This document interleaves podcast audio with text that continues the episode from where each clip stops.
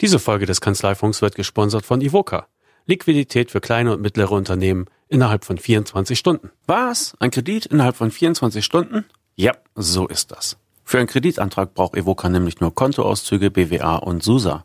Also alles Dokumente, die meistens griffbereit zur Hand sind. Diese Dokumente werden maschinell ausgelesen und zum Schluss von einem Sachbearbeiter noch einmal geprüft. Daher geht das so schnell. Evoca akzeptiert alle Branchen als Kreditnehmer, also auch die vermeintlichen Problemfälle und auch junge Firmen. Voraussetzung ist, dass innerhalb der letzten vier Monate Cashflow generiert worden sein muss. Das durchschnittliche Kreditvolumen liegt bei Evoca meistens zwischen 20 und 30.000 Euro. Und in den fünf Jahren am Markt hat Evoca bereits mehr als 15.000 KMUs mit mehr als 45.000 Krediten versorgt. Die Kunden zahlen dafür 2% monatlich auf die Kreditsumme. Das entspricht 13,5% aufs Jahr gesehen. Das heißt, von den Kosten und von der Bearbeitungsgeschwindigkeit kann Evoca im Grunde mit einem Kontokorrentkredit mithalten.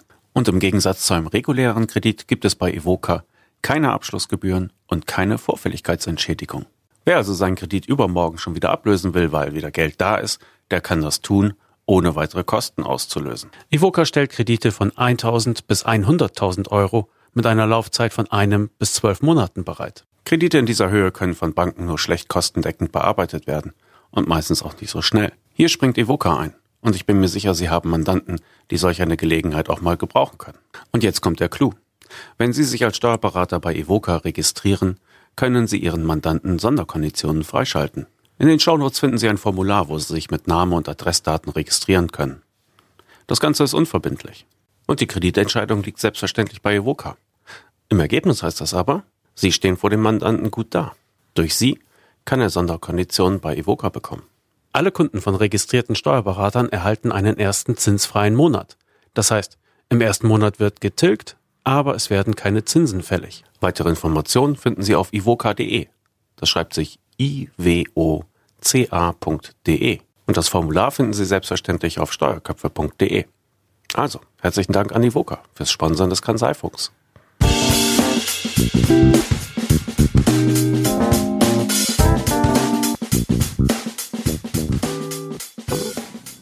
Kanzleifunk 58. Hallo Angela.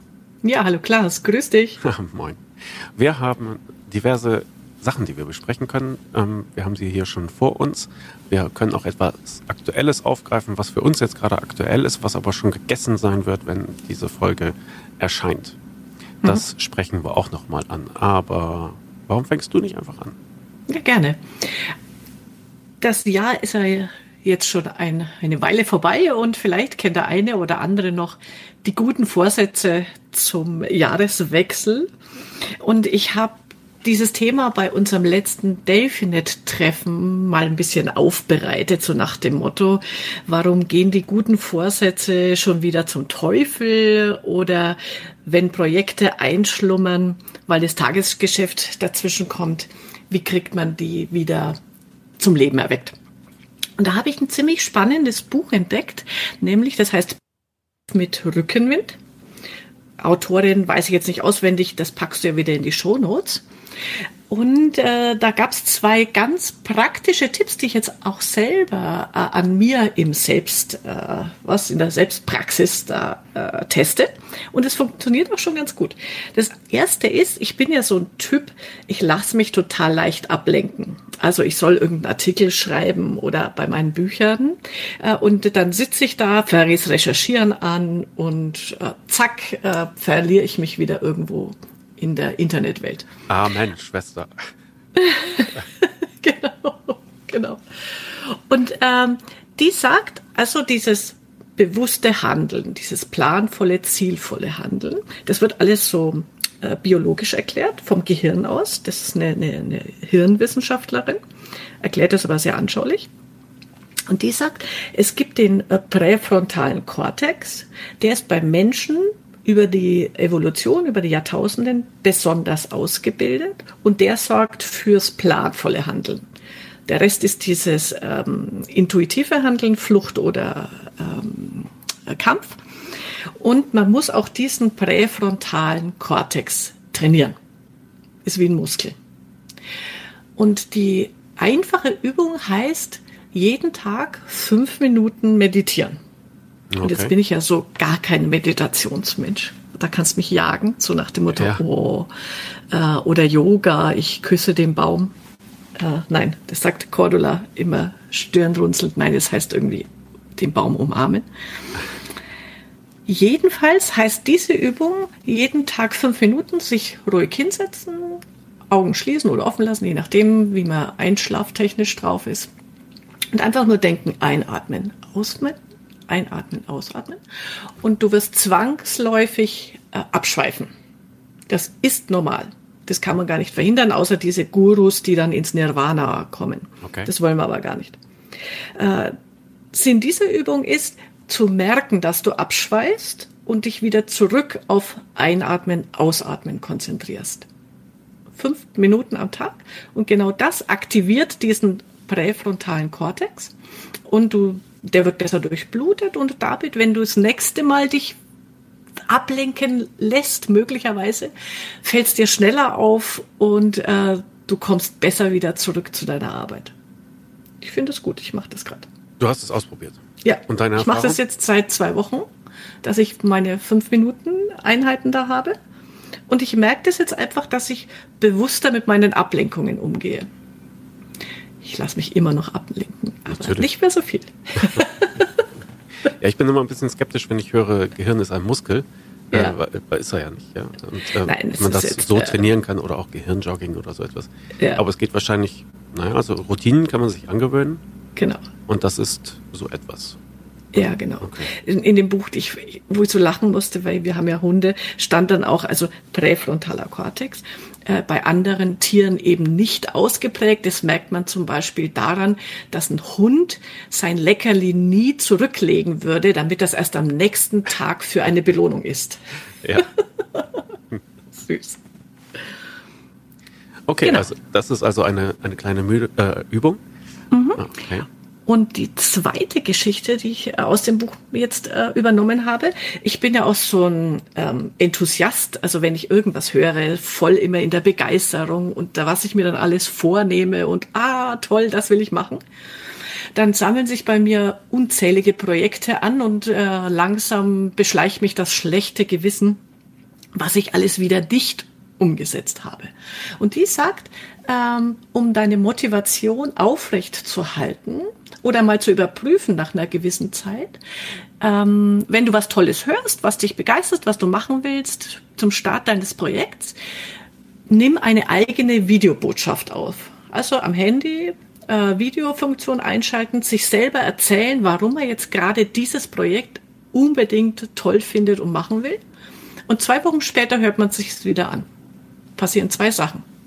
Entweder du denkst dir, oh mein Gott, was für ein Quatsch habe ich mich wieder in die äh, Begeisterung äh, quatschen lassen ja. und du lässt es, kannst es abhaken. Oder du denkst dir, ach ja, stimmt, das war jetzt ja wirklich wichtig. Ich will das. Also was tue ich, damit ich den ersten Schritt umgesetzt kriege. Das gefällt mir gut. Das mache ich jetzt mit meinen Projekten.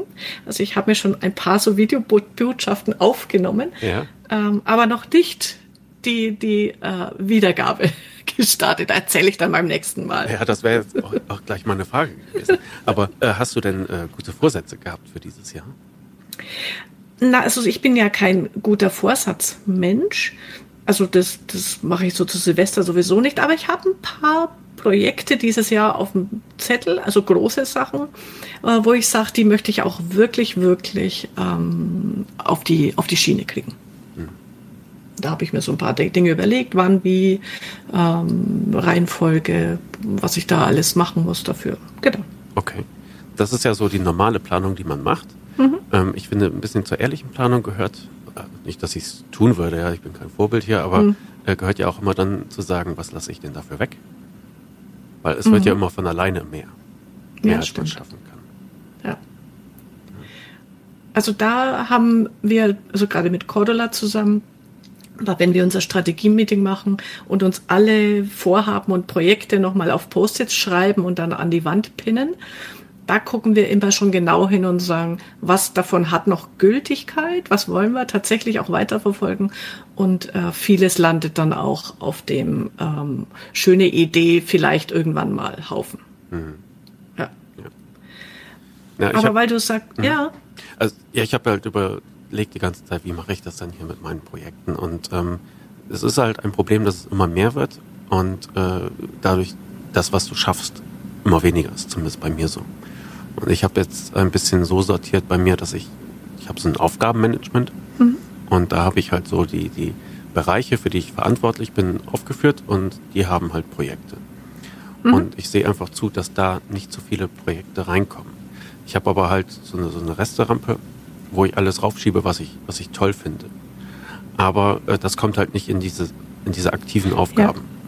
Damit ich immer halt das Gefühl habe, ich kann es noch irgendwie schaffen. Ja, einfach genau, aus dem Augen, genau. aus dem Sinn, also die ganzen guten Vorhaben.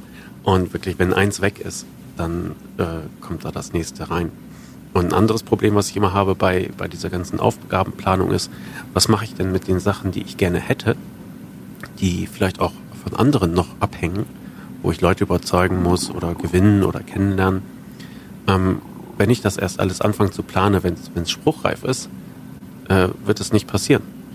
Also irgendwie muss man bestimmte Sachen auch am Köcheln halten. Mhm. Und wie bewahre ich denn da eigentlich so den Überblick drüber? Und das sind so die Herausforderungen, die ich mir ja. gerade hier ja. Also da haben wir ein Tool jetzt, ich glaube, das habe ich schon erzählt, das heißt Taskworld.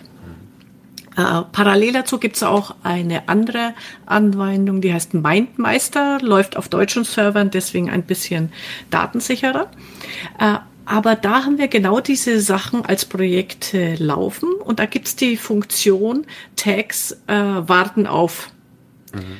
Und da sehe ich dann einfach, ich habe aktive Projekte, an denen arbeite ich gerade und es gibt inaktive Projekte oder warten auf Projekte, wo ich weiß, die sind zwar da und da muss ich mich wieder kümmern und ab und zu lasse ich mich wieder erinnern, danach zu haken, aber ich habe das alles ganz gut am Schirm im Überblick. Also das hilft hilft mir jetzt eigentlich in der täglichen Umsetzungsarbeit, dass ich die Projekte erstens im Blick habe und die Teilaufgaben dazu gesteuert kriege. Ja, diese Wartaufgeschichte mhm. habe ich auch dabei. Mhm. Ja, genau. Okay. Aber eine Geschichte muss ich noch aus dem Buch äh, erzählen, weil ich mich da selber so ertappt habe und ich fand es so witzig. Äh, die schreibt, es gibt auch bei uns Menschen ähm, eine Fehlfunktion in Anführungszeichen.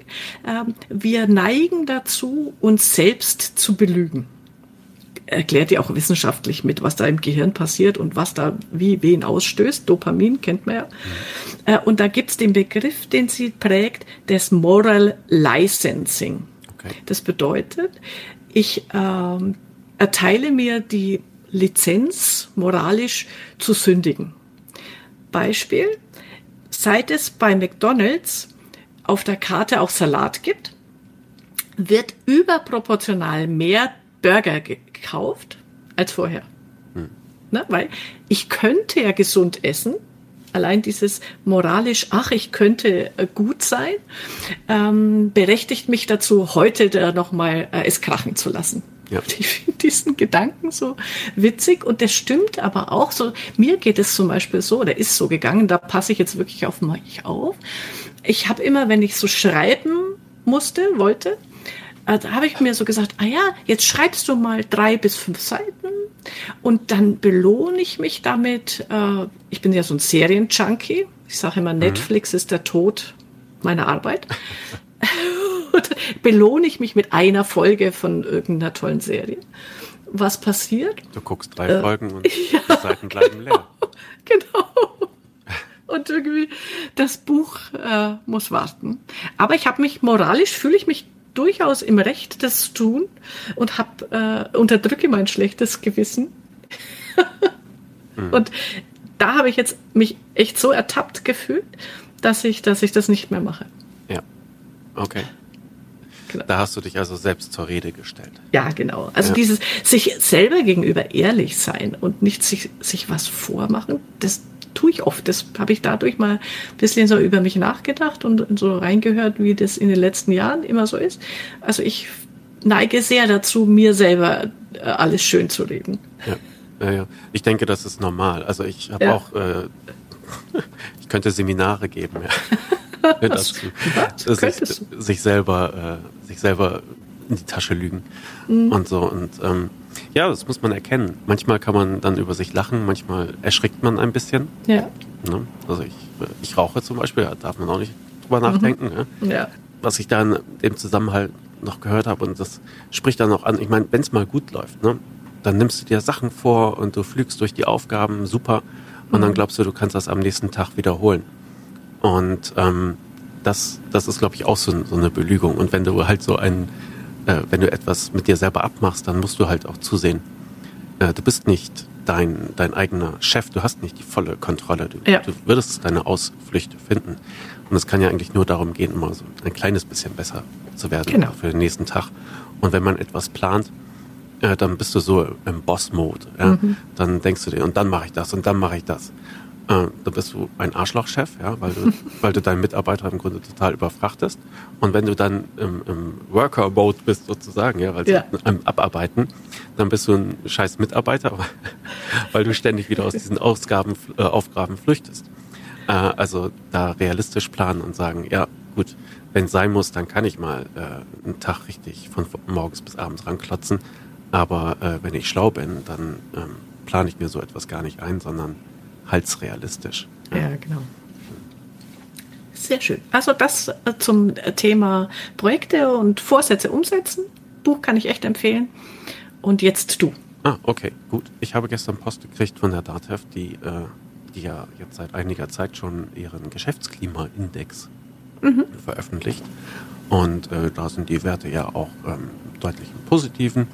Und dann teilen sie es immer auf nach kleine, mittlere, große Kanzleien, dass man auch ein bisschen genauer schicken, äh, gucken kann und sich äh, schön vergleichen kann. Ein Teilindex davon äh, bezieht sich auf die Digitalisierung. Und da haben sie jetzt heute, das äh, wird also schon online sein, wenn, wenn die Folge jetzt hier zu hören ist, äh, den einmal veröffentlicht. Und da kann man mal ein paar Sachen draus vorlesen, weil das sehr interessant ist. Mhm. Ähm, es geht über mehrere Seiten, das haben sie sehr schön aufbereitet und ich lese mal ein paar ähm, Sachen daraus vor. Da steht dann zum Beispiel, größte Hürde auf dem Weg zur digitalen Kanzlei ist nach wie vor der meist analoge Austausch zwischen Steuerberater und Mandant. In Papierform ein- und ausgehende Daten sind in äh, Kanzleien aller Größe die dominierende Form der Datenübermittlung. Ähm, ja, kann man so sagen. Das ist die Herausforderung. Ne? Und das ist, mhm. das kommt halt immer wieder hervor. Das ist die Einstiegsdroge auch in die Digitalisierung. Ja, also da kann man äh, viele schöne Sachen rausziehen. Sie schreiben aber auch nicht alle Probleme liegen allein in der Zusammenarbeit mit dem Mandanten. In den Kanzleien ist die digitale Qualifizierung des Personals noch nicht ausreichend Thema. Nicht einmal ja. die Hälfte hat Maßnahmen in Organisation, Ausbildung und Rekrutierung ergriffen, um digitale Kompetenzen bei den Beschäftigten zu fördern. Mhm. Gut zwei Drittel, schreiben Sie auch noch, stehen voll und ganz hinter der digitalen Strategie, in größeren Kanzleien sogar acht von zehn. Insgesamt 38 Prozent der Kanzlei haben bereits erfolgreiche neue umsatzbringende digitale Dienstleistungen eingeführt. Und auch die neuen Möglichkeiten der digitalen Zusammenarbeit mit dem Mandanten bieten neue Chancen. Sich insbesondere große, die sich. Uh, ah, okay. Also da stimmen vor allen Dingen die großen und mittelgroßen mhm. Kanzleien zu. Ähm. Ne? Also bei den großen, das kann ich mir gut vorstellen, dass die sich da natürlich ganz anders äh, positionieren, schon viel früher. Die haben dann auch die Kapazitäten. Da gibt es ja wahrscheinlich Abteilungen dafür, die sich um solche Themen kümmern können, was ja. dann bei der Kanzlei, bei der kleinen Kanzlei eher schwieriger ist. Genau, das kommt halt ähm, häufiger mhm. vor. Also die Großen sind da besser. Ich glaube aber nicht, dass das äh, Gott gegeben ist, mhm. sondern es ist der Schritt. Ja, also du musst deinen Leuten Freiräume verschaffen, dass sie sich ja. halt auch diese digitalen Sachen angucken können und ob das dann ein oder 100 Leute sind, ist gar nicht mehr so entscheidend. Ja. Ich habe da gerade heute auch eine Statistik oder eine, eine, Befragung gesehen, die passt da jetzt gut dazu. Äh, nämlich bei Steuerberater Steve ist die veröffentlicht worden. Ähm, was sind die Herausforderungen oder die Schwierigkeiten bei der Umsetzung? Wie sind die Mitarbeiter? Also wie stehen die der Digitalisierung gegenüber? Und da sind bei insgesamt 56 Prozent ist die Aussage, ähm, die Mitarbeiter stehen der Digitalisierung kritisch gegenüber. Also da ist noch echt Überzeugungsarbeit zu leisten. Das bei Steuerberater Steve sind, wenn ich mich nicht täusche, die Ergebnisse von Christian Wenzel, den wir ja auch hier ah, im okay. hatten. Und äh, dann, die hauen jetzt immer so bestimmte Einzelaspekte da als Infografik raus. Sehr gut. Das ist dann, sehr interessant. Und er mhm. hat halt, für ihn ist halt äh, die Hürde da immer die, die ähm, 20 Prozent. Wenn genau. du 20 Prozent digitalisiert hast, dann hast du äh, eine Lawine, die langsam ins Rollen ja. kommt. Von daher bin ich da auch ein bisschen skeptisch. Also es ist nicht nur, es ist nicht nur die Größe. Ähm, die DATEV schreibt dazu, angesichts der Ergebnisse scheint es so, als ob kleinere Kanzleien einen geringeren Anreiz, Anreiz zur vollständigen Digitalisierung ihrer Betriebsabläufe hätten. Digitale Prozesse sind zwar schneller und effizienter, bieten aber möglicherweise ihren Mandanten keinen ausreichenden Mehrwert. Hier lohnt ein Blick in die Beziehungsstrukturen von Steuerberatern und Mandanten. Diese sind sehr häufig langfristig angelegt. Das hat den Vorteil, dass sich beide Seiten gegenseitig gut kennen und die Systeme und Prozesse eingespielt sind. Die Mandanten wollen sich darauf verlassen können, dass die Abwicklung ihrer Anliegen wie gewohnt verläuft. Hier liegt ein Teil der Krux. Geänderte Prozesse werden mitunter skeptisch betrachtet, gerade wenn technische Neuerungen zu Beginn Störungen in den Abläufen mhm. verursachen können. Ja. Ja, ich glaube auch da ist äh, von Seiten der Kanzlei äh, viel Vorarbeit zu leisten, dass diese ganze äh, Plattform, dass die Zusammenarbeit stabil läuft oder eben so ehrlich mit dem Mandanten umzugehen und zu sagen, wir sind hier in einer Startphase, da wird noch nicht alles 100% äh, rund laufen und das auch mal im Try-and-Error-Verfahren mit dem Mandanten offen zu diskutieren. Mhm. Ja, die DATEV widmet da ein kleines Kapitel zum Thema und äh, schreiben dann der Mandant als Hürde bei der Digitalisierung, mhm. Hürde in Anführungsstrichen. Und ähm, da kommen wir dann wieder auf, auf den digitalen ähm, Datentausch. Ja. Schreiben dann, je digitaler ein Mandant eine Schnittstelle nutzt, umso effizienter können die Daten auch innerhalb der Kanzlei digital verarbeitet werden. Sind dagegen schon die eingehenden Informationen analog, dann ist mhm. auch in den Folgeprozessen ein niedriger Digitalisierungsgrad zu erwarten. Das ist die Gartenpforte. Ne? Also mhm. da musst du durch. Und das ist dann die Herausforderung, die Leute davon zu überzeugen. Ja. ja. Da kann ich einen Tipp geben. Das haben wir auch in unserer letzten Delfinet-Runde äh, erarbeitet und besprochen. Jeder Mandant hat ja einen anderen Nutzen oder also nicht jeder Mandant hat den gleichen Nutzen von der digitalen Zusammenarbeit. Und wenn man mal drüber nachdenkt, was ist so für den einen Mandanten das Spannende? Cordler bringt immer das Beispiel, ähm, Handelsvertreter hassen Thermobelege. Wenn man dem jetzt sagt, nie mehr Thermo Belege aufbewahren und kopieren oder was auch immer, dann schreit er Hurra. Ein anderer sagt vielleicht, ich möchte meine Belege im Haus behalten, ich will die nicht per Pendelordner immer hin und her geben. Und wenn man sich seine Mandanten mal unter diesen Gesichtspunkten in Gruppen einteilt und dann fünf bis sieben äh, gleichartig tickende Mandanten zu sich einlädt und denen zeigt, wie die Zusammenarbeit unter diesem Gesichtspunkt besser laufen könnte, mit Digitalisierung, anstatt dass man eben das große Fass aufmacht, Mandantenveranstaltung für alle, dann allen alle Vorteile erzählt, das ist auch verkaufspsychologisch schlecht, sondern in Kleingruppen arbeitet das und dann einmal im Monat eben so, so ein Digi-Abend macht mit, mit einer Handvoll Mandanten, dann kann das, glaube ich, wesentlich wirkungsvoller sein, als, äh, wie gesagt, äh, wenn ich einem Mandanten erzähle, und das kannst du damit und das und das und das. Da passiert ja genau im Kopf, verkaufspsychologisch, bei zehn Nutzen, wenn ich acht davon für mich nicht brauche, denke ich mir, ach, und wegen den zwei Kleinigkeiten soll ich jetzt das, mein Verhalten ändern oder irgendwas bezahlen? Brauche ich nicht. Wenn ich aber nur die zwei Argumente nenne, die bei ihm ziehen, denkt er, jawohl, will ich haben. Ja. Genau. Hm? Schrittweise und beim okay. größten Nutzen ansetzen. Ich mhm. musste eben an einen Besuch denken bei einer Kanzlei. Da stand auf dem Parkplatz so ein Handwerker-Lieferwagen. Äh, mhm. So ein kleiner Bulli halt. Und der hatte ähm, vorne über äh, Armaturenbrett, da ist ja so ein, so Platz, wo die Leute, was ich, Kugelschreiber hinschmeißen oder, mhm. oder sonst etwas. Und dieser Platz war komplett, komplett voll mit Bons. Das ist immer. genau. Ja. Ah. Da sieht man gleich, wie der Typ da gestrickt ist. Da fragst du ja. dich, ja, ist Ordnung dein Problem? Ist, ist, stört dich das selber? Welche Information von deiner Windschutzscheibe müsste eigentlich hier bei mir in deiner Kanzlei äh, in, in der Kanzlei sein? Genau. Ei, ei, ei. Ja. Äh, da habe ich gleich die Idee, irgend so eine Postkarte unter den Scheibenwischer stecken und nach dem Motto, mit uns digital äh, schaut Ihr Auto innen besser aus. ja. Okay. Mhm. Ähm, in diesem Data ähm, Digitalisierungsindex, jetzt muss ich das nochmal aufmachen, da ist auch ein Punkt ähm, digitales äh, Dokumentenmanagement, also DMS. Und da gibt es mhm. dann halt auch wieder Folgen, äh, Zahlen dazu, wie viele ähm, das nutzen. Und da gab es dann noch eine erschreckende Zahl. Das gab einen kleinen Anteil, gerade bei den kleinen Kanzleien, die auch für die Zukunft nicht planen, so etwas einzuführen. Und ich glaube, da hast du einen Tipp in petto, oder?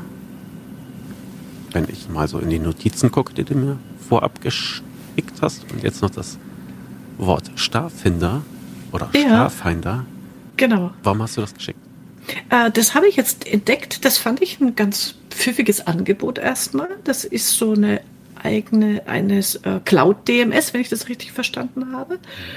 Und ähm, da können die Mandanten ihre Belege hochleiten. Das hochladen. Das wird dann als äh, DMS und revisionssicher äh, abgelegt. Und was die auch auf dieser Seite haben, das fand ich ganz pfiffig, ist, die machen einen quasi Kurzcheck GoEBD in vier Schritten oder in vier Stunden, wo man online durchgehen kann, ähm, wie ich das eigene Unternehmen äh, auf GOBD äh, rechtssicher mache. Und da gehören natürlich diese ganzen digitalen äh, Sachen dazu das Angebot fand ich spannend, äh, wollte ich mal hier präsentieren. Ich habe noch niemanden kennengelernt, der das auch nutzt, aber schaut erstmal gut aus. So.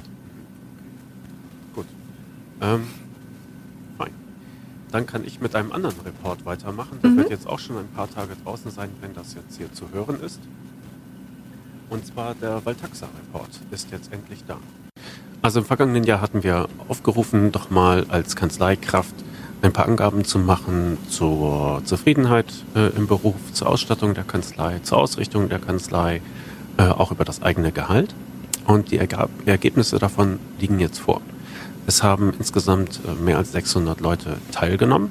Das mhm. heißt sogar mehr als wir Mitglieder haben. Und Mitglieder äh, oder Mitgliedschaft ist auch halt keine Voraussetzung dafür mitzumachen.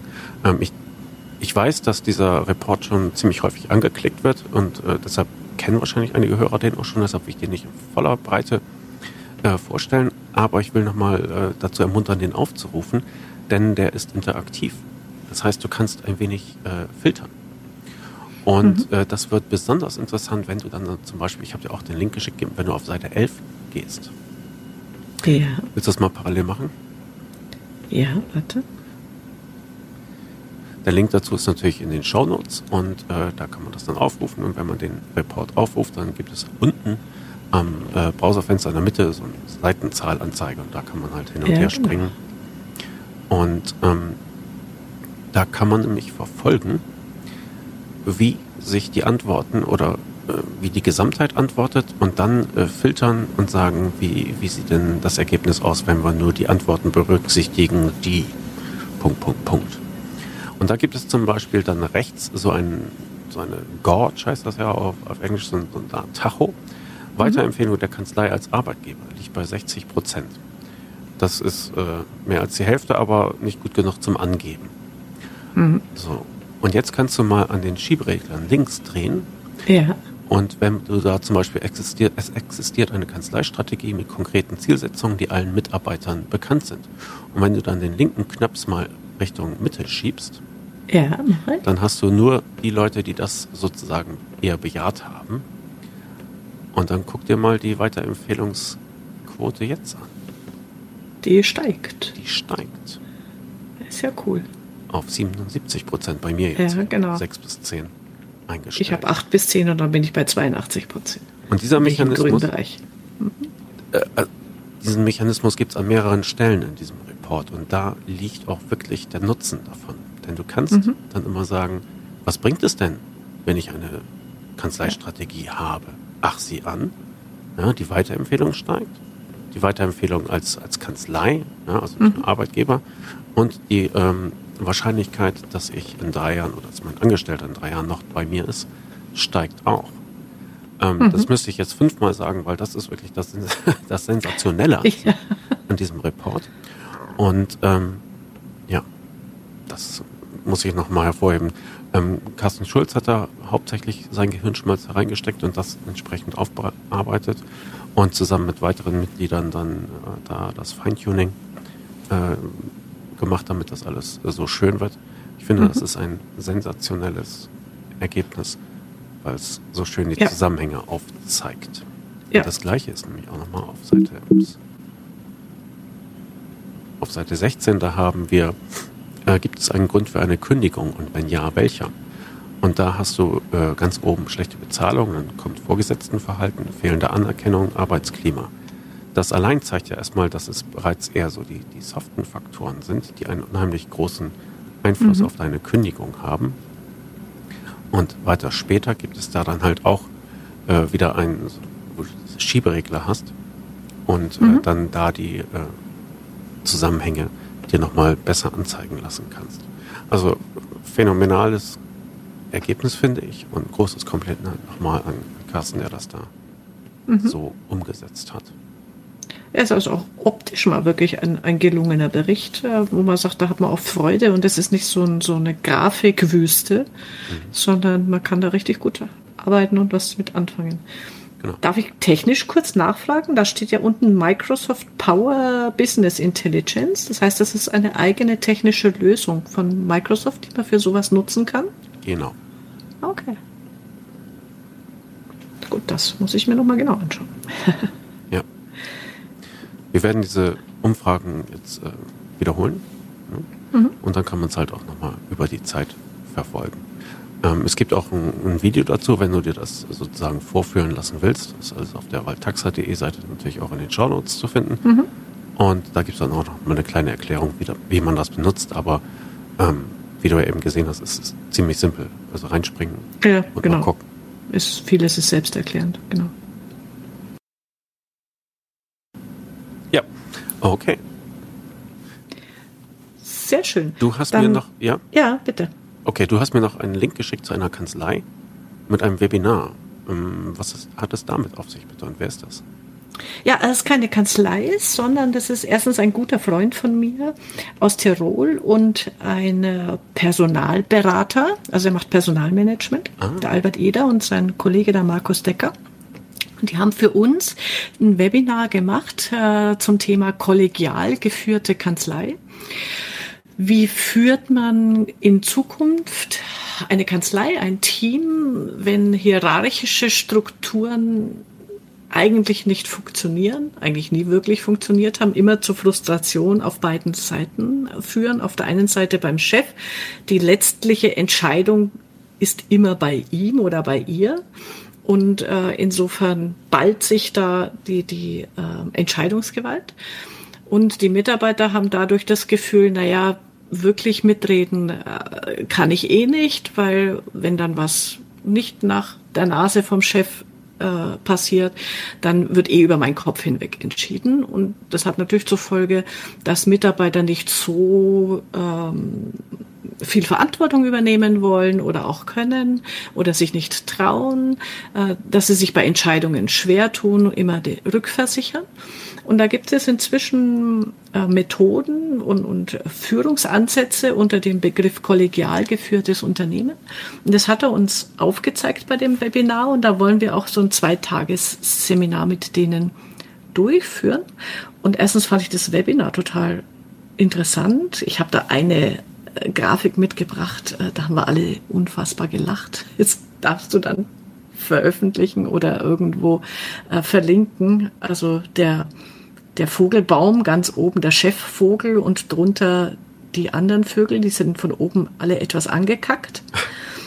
Und dann ist der Spruch dazu, die Top-Level-Jungs, wenn die runterschauen, sehen sie nur Shit. Und wenn die Bottom-Level-Jungs nach oben schauen, Sag's sehen nicht. sie nur Assholes. Und so geht's in gerade großen hierarchisch äh, Unternehmen äh, gerne mal zu, kann man sich sehr gut vorstellen. Und äh, die äh, zeigen einfach auf, es geht nicht um Hierarchie, sondern um ein Rollenverständnis. Also jemand, der eine Rolle und eine Funktion hat, muss dafür bestimmte Befähigungen haben, muss äh, in diesem Rahmen, natürlich äh, gibt's da auch abgesteckte Rahmen, äh, volle Entscheidungs Fähigkeit haben. Es muss ihm einfach vorher klar sein, was die Rolle und Funktion beinhaltet. Und das wird in diesen äh, Führungstrainings oder, oder wenn man seine Kanzlei dorthin führen will, äh, diskutiert und, und erarbeitet. Und ich glaube, dass das eine sehr tolle Art und Weise künftig sein kann, in einer Kanzlei mit seinen Mitarbeitern äh, zusammenzuarbeiten und dadurch wirklich so die ähm, ja, Verantwortungsbewusstsein aller gestärkt wird. Mhm, mhm. Okay. Ja. ja, halt mich da mal auf dem Laufenden. Es würde mich interessieren, wie gut das funktioniert. Genau, also da gibt es ja auch Bücher dazu von einem Herrn Lalou, schicke ich da nochmal den äh, Link. Der hat nur so unfassbar schwierige Begriffe geprägt, die auch nicht übersetzt werden können. Das nennt sich dann Holocracy. Mhm. Äh, da mag man gar nicht das Buch lesen, weil der Titel so abschreckt. Aber so die Gedanken dazu sind ganz, ganz gut. Also insofern werde ich dich da auf dem Laufenden halten. Okay, gut. Okay, ähm, ich habe noch, oh, ich muss jetzt mal eben die Mail an dich abschicken, damit du das dann auch siehst. Mhm. Ähm, ich habe heute Morgen, als ich natürlich, äh, ich habe gearbeitet heute Morgen. Ja. Ach. ja. Hast du vorher fünf Minuten meditiert? Nein. Dich an den Arbeitsplatz zu, zu zwingen? Nein, nein, nein. Nee, es ging eigentlich ganz nein. gut. Ähm, also, wenn ich da auch mal kurz Einblick äh, geben darf. Manchmal ist es so, dass ich mich an den Schreibtisch setze und nicht weiß, was ich zuerst machen will, weil alles so äh, überfordernd erscheint. Ne? Mhm. Und äh, es gibt Tage, an denen komme ich mit einem Plan an den Schreibtisch, den habe ich am, am Vorabend gemacht und dann mache ich einfach. Das ist manchmal wirklich sehr befreiend. Aber sehr häufig ist es halt auch so, dass mir die Sachen besonders gut einfallen, wenn ich morgens reinkomme. Mhm. Und äh, ja, ich weiß, dass ich innerhalb der ersten halben Stunde, wenn ich hier sitze, dann fallen mir drei, vier Sachen ein, die, die ich sowieso, die, ja, die ich machen muss. Und die landen auf dem Zettel und äh, dann mache ich die auch. Aber äh, gut. Die Zahlen müssten jetzt inzwischen bei dir vorliegen. Willst du mal okay. aufgucken? Es muss ein PDF sein, was du bekommen hast. Und zwar das, was ich heute Morgen gemacht habe, ist, ich habe mich durch Excel gekämpft und nochmal die Zahlen für unseren Podcast zusammengestellt. Oh, wie schön. Moment, ich hab's da. Mhm. Tata. Tata. Da sind sie. Und zwar sind wir jetzt im Durchschnitt bei den Folgen bei 650 Zuhörern. Cool. Ja, das ist der Durchschnitt. Mhm. Ähm, die besten Folgen, und deshalb findest du da rechts unten eine mhm, Top, die Top 10, 10. Die besten Folgen haben über 1000. Und zwar haben wir auf Platz 1 Christian Wenzel mit seinem Über sieben Brücken musst du gehen zur Digitalisierung ja. äh, Beitrag mit 1477. Und dann, haben, ja, und dann haben wir auf Platz 2 schon gleich Jury, das wird ihm. Wahrscheinlich gibt es gerade einen kleinen Freudentanz in Hamburg. ja, er ist auch zweimal in den Top 10, sehe ich. Ja, siehst du. ja. Und auf Platz 3 haben wir schon die Folge mit Waltaxa. Das hat mich überrascht, muss ich sagen. Ja. Und äh, die Folge in Celle hat inzwischen auch mehr als 900 ähm, Zuhörer gefunden. Mhm. Das hat mich ähm, ehrlich gesagt auch überrascht. Auch, aber ist gut. Ja, es ist fantastisch. Ja. Ja. Und dann habe ich das nochmal aufgefiltert. Wir machen das jetzt seit drei Jahren. Mhm. Im ersten Jahr hatten wir so im Durchschnitt 375 Leute, die zugehört haben. Mhm. Im zweiten Jahr waren es schon knapp 600. Im dritten Jahr, also 2017, sind wir bei 800. Mhm. Und die Zahlen für 2018 stehen da auch, aber da haben wir ja, glaube ich, erst zwei, drei Folgen ja, genau. veröffentlicht. Und insgesamt haben wir 37.000 Zuhörer. Oh, an alle 37.000 da. Toll, dass ihr zuhört. Sind natürlich äh, oftmals die gleichen, ja, Stammhörer. ja. Aber ähm, das ist äh, phänomenal. Das ist echt toll, ja. Genau. ja. Ich habe übrigens gerade eine Idee, wenn ich diese Statistik sehe. Wir sollten uns mal die ersten drei Folgen nochmal anhören und darüber reden, was wir da gequatscht haben. das wäre irgendwie lustig. Ja. Ja, ich kann ja sehen, dass, äh, dass die alten Folgen auch noch gehört werden. Mhm. Und genau. das trifft vor allen Dingen so auf die jüngere Vergangenheit zu. Mhm. Ähm, also da gibt es überall noch ein, ein Wachstum aber ganz runter bis zur Premiere 1, da lässt das Wachstum dann auch ein bisschen nach. Da sind dann ja, genau. in den vergangenen Jahren noch wenige zu, äh, Hörer zugekommen. Aber ähm, das ist ja auch das, was uns die Leute erzählen. Man hört sich dann halt rückwärts durch. Deckt sie auch mit meiner persönlichen Podcast-Nutzung. Genau. Ja. Was mir da halt auffiel, ist, dass unsere Zahlen inzwischen, äh, ich finde sie phänomenal, also schönen Dank fürs Zuhören, äh, dass die teilweise über den Zahlen liegen, die auch bestimmte äh, Veranstaltungen haben, so in dem Raum. Mhm. Und äh, daher nochmal der nicht ganz uneigennützige Hinweis, man kann uns auch buchen. Ja, live, äh, Kanzleifunk. Wir kommen äh, gerne zu Ihnen raus. Ja, genau. Und dann würden wir halt entweder als Teil des offiziellen Programms oder dass wir das auch äh, nach der Veranstaltung machen, dann würden wir halt vor Ort eine Folge aufführen oder aufzeichnen, ist ja das richtige Wort so. Ne? und hat halt den Vorteil, dass man da mehr Leute erreichen kann, als es mit der eigentlichen Veranstaltung der Fall ist. Genau, und wir können vor Ort ein paar Leute interviewen, unsere Meinung und Einschätzung zu den Vorträgen abgeben. Mhm. Also das macht doch Spaß. Also in Celle, wo wir das gemacht haben, das war wirklich toll. Ja, da auch nochmal großen Lob an, das, an den Verband, mhm. dass sie das halt äh, mhm. gewagt haben. Äh, wenn man jetzt auf die Zahlen guckt, dann kann man sagen, hat sich, hat sich gelohnt. Ne? Genau. Es ist dann halt äh, online verfügbar, bis in alle Ewigkeit mhm. und auffindbar. Und ich finde, sowas ist ja auch noch eine äh, gute Werbemaßnahme dann für den Veranstalter, wenn die nächste Veranstaltung kommt. Also zu sagen, letztes Jahr war es so und so, die, das sind die Einblicke, da kannst du mal reinhören, kriegt man noch mal ganz anderes Gefühl dafür, ob die Veranstaltung was für einen ist oder nicht. Genau. Also wir sind ansprechbar. Kanzleifunk.steuerköpfe.de. Mail geht an uns beide. Genau. Wir freuen uns natürlich auch über jede Art von Feedback dazu, zu den Folgen. Genau. Ich habe noch eine, einen abschlusslustigen äh, Tipp. Okay. Und zwar, ich äh, mache heute zum Thema Bilanzbesprechung ein Webinar. Das ist dann zwar schon gelaufen, wenn hier die Folge rauskommt, aber in der Vorrecherche habe ich in einem Artikel gelesen von einem amerikanischen Steuerberater, ähm, man sollte durchaus auch in der Kanzlei Duftmarketing machen also die Räume mit besonderem Duft äh, besprühen. Und für Steuerberater passt der Duft Martini. Martini? ja, von dem Martini-Cocktail. Okay. Äh, und dann habe ich da mal recherchiert. Es gibt tatsächlich Firmen unter dem Label Duftmarketing, zum Beispiel airscent.de, die, äh, da kannst du dir eben so, so Aufsteller besorgen, die dann deinen Lieblingsduft oder passenden Duft ähm, versprühen. Also das ist ja kein wirklich wahrnehmbarer Duft, sondern einfach irgendeinen Raum entsprechend damit gestalten. Und die sagen, das ist auch für verkaufsfördernde Maßnahmen gut. Und wenn man sich von denen mal beraten lässt, mit welchem Duft kriege ich meine Mandanten leichter in die Digitalisierung? Das fände ich eine coole Geschichte. Ich glaube, ich frage die mal an, welchen Duft die dafür geeignet halten. okay.